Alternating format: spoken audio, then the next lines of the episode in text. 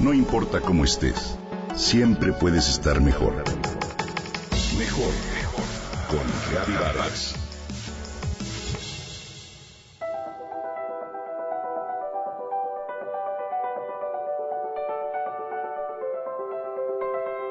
Cuando nos hablan de tareas que realizan la Universidad Nacional Autónoma de México, enseguida pensamos estudiantes desde bachillerato hasta posgrado.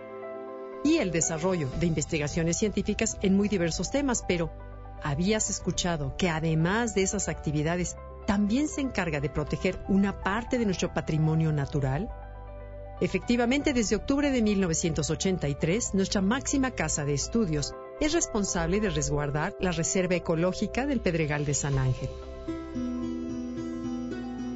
Este año, bajo la rectoría del doctor Octavio Rivero Serrano, 124.5 hectáreas de ciudad universitaria fueron declaradas como zona ecológica inafectable debido a que representa una parte de la poca vegetación original que caracteriza el sur de la Ciudad de México y que aún conserva.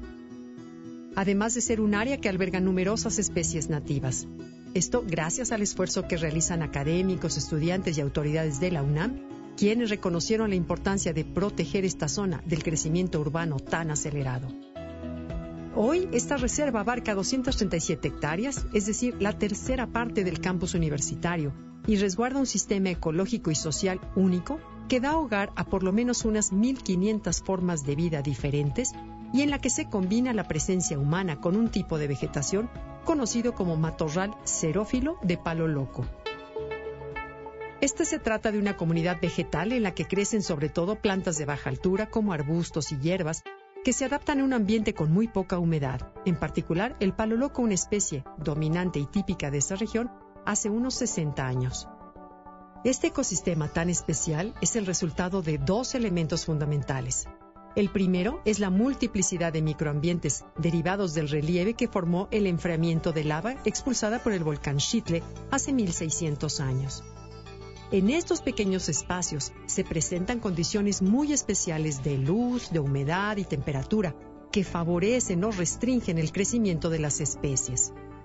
El segundo elemento es la variabilidad en la disposición de agua a lo largo del año. Se caracteriza por una temporada seca y otra de lluvias que duran unos seis meses cada una.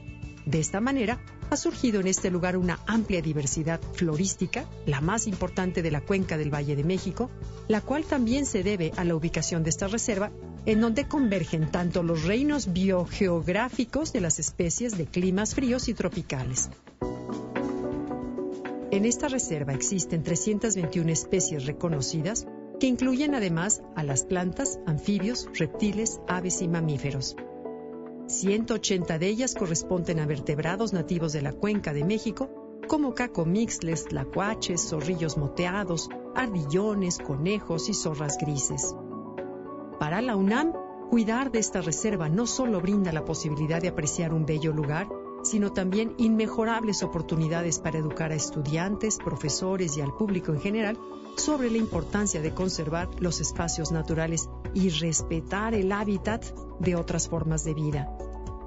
De esta manera se refuerza nuestra conciencia del estrecho vínculo que debemos mantener con la naturaleza y de la importancia de protegerla para las generaciones de hoy y las futuras.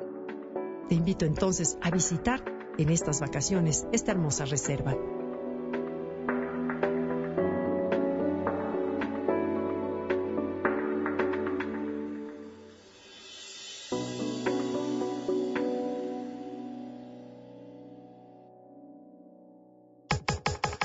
Comenta y comparte a través de Twitter. Gaby-Vargas. No importa cómo estés, siempre puedes estar mejor. Mejor, mejor. Con Gaby Vargas.